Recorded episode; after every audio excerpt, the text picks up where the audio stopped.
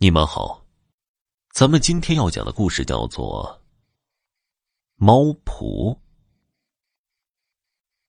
在村子里有一个怪老婆婆，这位老婆婆孤身一人居住，怪就怪在她养了许多猫。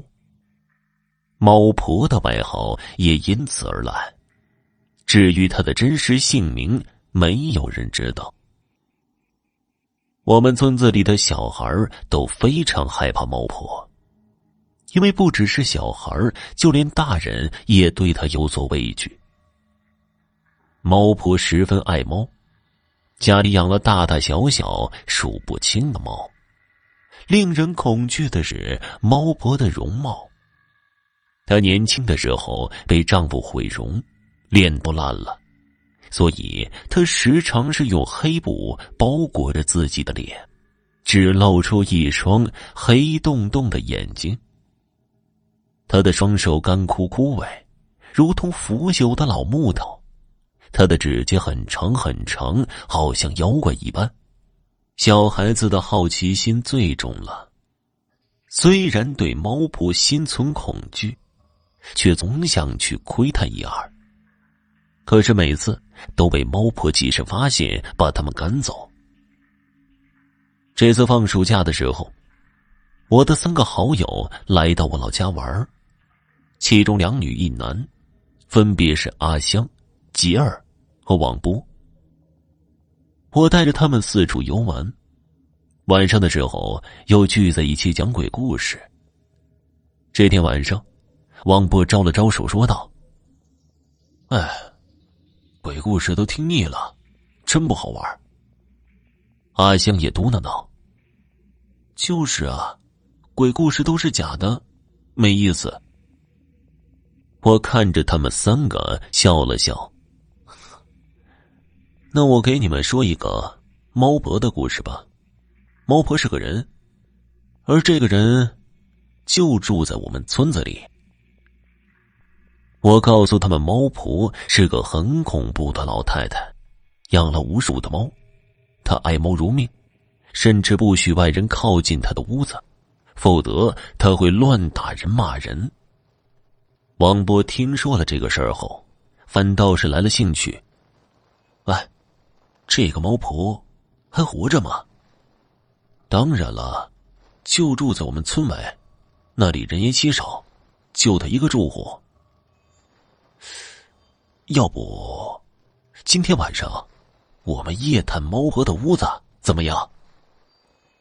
我一听，吓得冷汗直流，因为从小到大，父母都告诫过我，这猫婆鬼里鬼气、阴森森的，让我离她远点儿。你要死啊！这大半夜的，我望了望外面黑沉沉的夜色。在农村里，简直就是伸手不见五指。这样才好玩刺激，怎么样？你们要不要去？阿香和杰尔听王波这样说，心里又想去，又觉得害怕，犹豫不决。阿香，来都来了，快快快，我们走，带路。在王波的推搡下，我们四人准备去探险。不过，我跟王波提前说好了，过去看看就好，但是千万不要动猫婆的猫。早就听说猫婆视这些猫如生命，当然了，也曾经有人想要去偷猫婆的猫，结果晕死在猫婆的屋子附近。这天晚上。天空不见月，天空上全是稀薄的黑云，这些黑云飘来荡去，透着一股诡秘的光芒，洒落在我们身上。本来猫婆的住处就比较偏僻，所以我们打着手电。哎，等等我呀，你们别走太快了。吉儿落在我们身后。看着黑沉沉的夜色，害怕极了，朝着我们赶来。我们走过田埂，又走过一段泥泞小路，终于来到了猫婆的住处。猫婆的住处十分偏僻，此地寸草不生，只有屋前有一棵枯萎掉的空心树。猫婆的房子十分简陋，不过屋里亮着灯，看来猫婆还没睡。我们躲在一旁，都能听见猫儿喵喵的叫声。因为猫婆的房子十分简陋，房顶和屋子隔着一段距离，再加上房子很矮，所以趴在墙上就能看到里面的情景。不过，这让我们看到了诡异的一幕。只见猫婆的房间里光线很暗，那盏灯泡上裹满了灰尘，而猫婆坐在屋子正中的一把太师椅上，而这些猫蹲坐在地上，目光齐刷刷的看着他，眼神里充满了敬仰和畏惧。猫婆双眼一睁一闭，嘴里叽里咕噜念着什么。不过我们一句都听不懂，好像在念经一样。说真的，我们从未看到如此诡异的一幕，只能用目瞪口呆来形容。大约看了一会儿，我冲着王波招了招手：“哎，下里啊，这看也看过了，我们走吧。”阿香和杰尔也跟着我一并下来。没再爬墙根儿，反倒是王波低头瞅了我一眼，说道：“要走你们走。”王波这个人固执的很，我也不想多说什么，只好招呼着二女先离开了。不过离开前，我万分的叮嘱：“王波，你记住，千万不能动猫婆的猫，明白吗？”哎呀，真啰嗦，知道了。然而，就在那天晚上，王波就出事儿了。而这件事是他半年后告诉我的。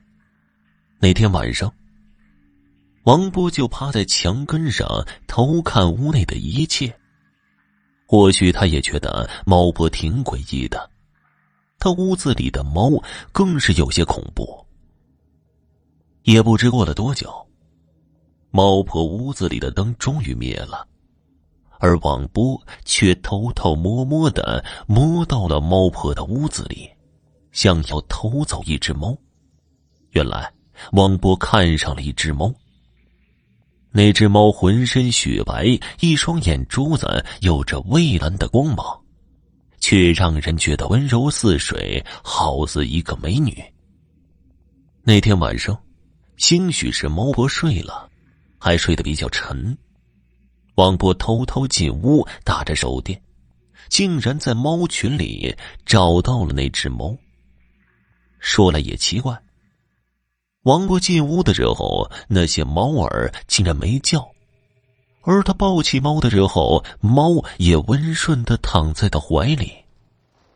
他事后告诉我，那感觉就好像一个美女躺在他怀中一样。王波偷到猫之后非常兴奋，抱着那只猫就往我家里赶。不过这个时候怪事发生了，王波一路小跑，那只猫竟然噌的一下从他怀里跑掉了，这让王波急了，到处寻找那只猫。那天晚上，他就好像是中邪了一样，找来找去，他没找到猫。竟然在一棵大树前找到一位身穿白衣的美女。当王波看到美女的第一眼，竟然被她迷住了。那晚上，王波鬼迷心窍，在那棵大树下和白衣美女一夜风流，一夜未归，搞得我也没睡好。那天晚上，我一直打王波的手机，可是一直不在服务区。直到第二天，王波脸色惨白的晕死在猫婆门前的那棵空心树前。我把王波接回家，他的家人也过来了，找寻名医，可是怎么医治都不见好。最后还是猫婆主动来到我家里，跟我说起了事情起因。猫婆来到我家，那是一个晚上，他告诉我，他是阴曹地府的训导员，专门训导恶鬼，而那一屋子的猫，他们都是厉鬼恶鬼化身。猫婆每晚都会对猫儿诵读经文，眼看还有三天，这些恶鬼就会化掉身上戾气去地府投胎了。谁知道王波却诡秘心巧，色心起，竟然被恶鬼吸了阳气。这件事后，那只恶鬼逃跑了，猫婆也将会受到严厉的处罚。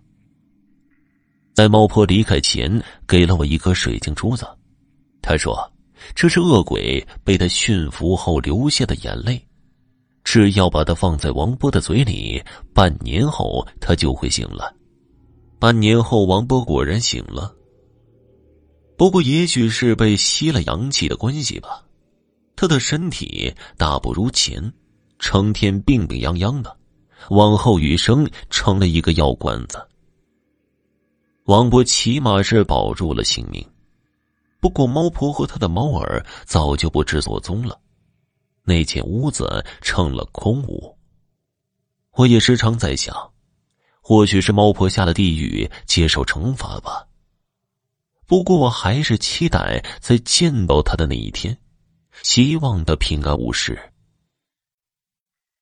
好了，今天的故事就讲完了，感谢收听。